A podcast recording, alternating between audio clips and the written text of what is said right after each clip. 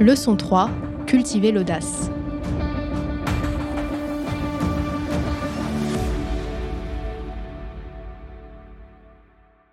On peut pas être baroudeur et ne pas avoir d'audace, en fait. Et surtout, l'audace dans la vie professionnelle, je pense que c'est quelque chose qui est essentiel. On a un peu effleuré tout à l'heure. Pour une entreprise, c'est pouvoir imaginer, c'est pouvoir créer, expérimenter, euh, innover, se différencier par rapport à la, concurrence, performer au final.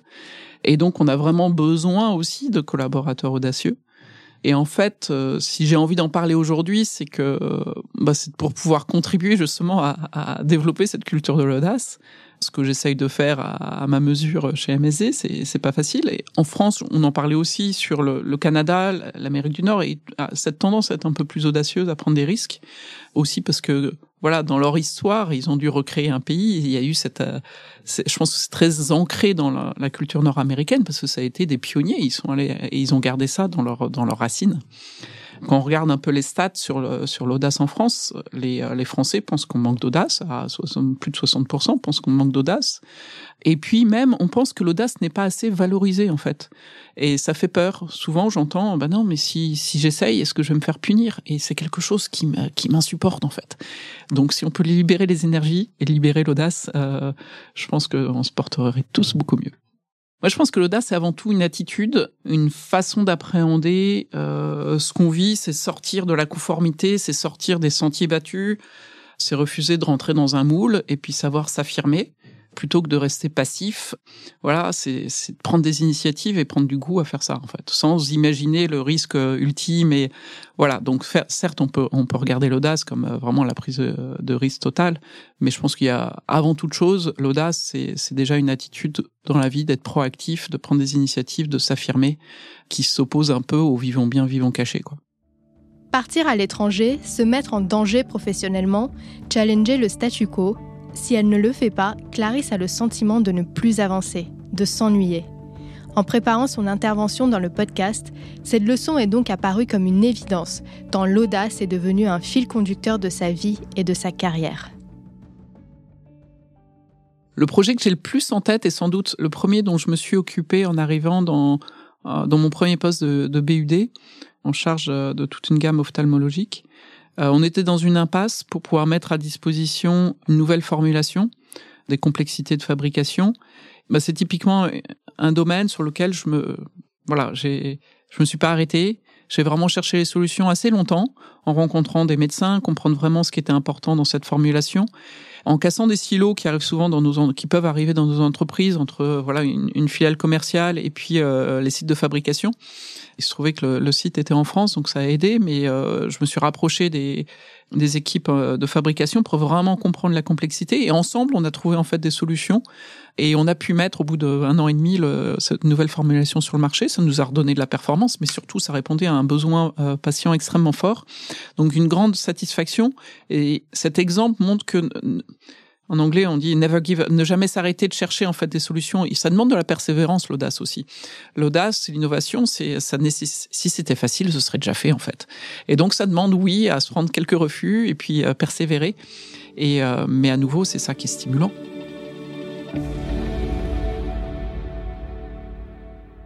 L'audace, c'est un peu, euh, pour moi, je, on parlait de définition tout à l'heure, c'est c'est de passer un peu d'un mode automatique sur l'autoroute, c'est assez pénible, à euh, passer en mode manuel sur une route de montagne et d'être vraiment en contrôle.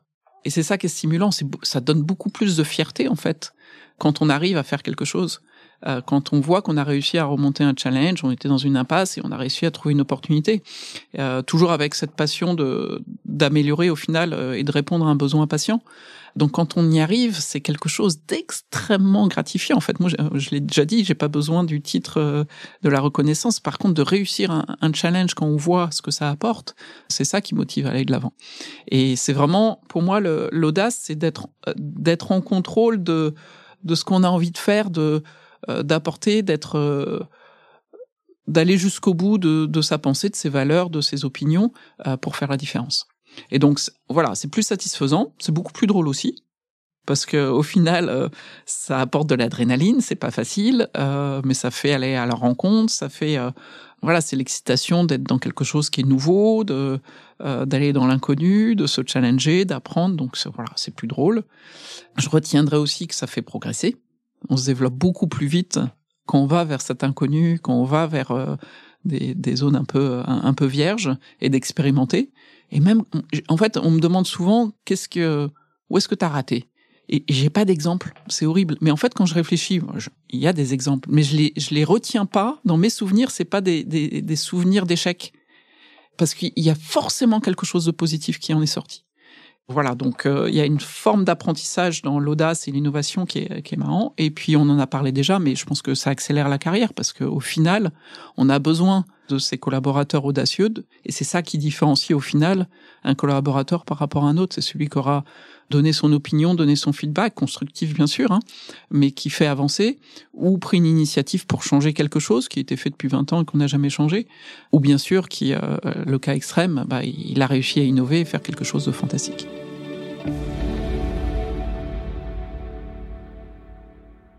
Souvent, on entend des feedbacks euh, d'une frustration de, de de se faire marcher sur les pieds, de pas réussir à, à, faire passer en fait, et, et juste de se laisser porter par un train-train en quelque sorte.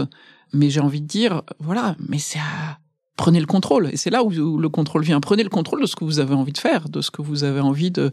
Voilà, si vous avez euh, une conviction, si c'est en, accord ou en désaccord avec vos valeurs, si c'est euh, il y a un projet qui vous tient vraiment à cœur. En général, quand quelqu'un a un projet qui vous tient vraiment à cœur, à moins que ce soit à l'opposé des priorités de l'entreprise, c'est rare qu'on n'arrive pas à, le laisser expérimenter. Donc, en fait, euh, pour moi, cette la, force de, des, des caractères audacieux, c'est d'être en contrôle, de pouvoir mener leur barque en quelque sorte là où ils ont envie de la mener.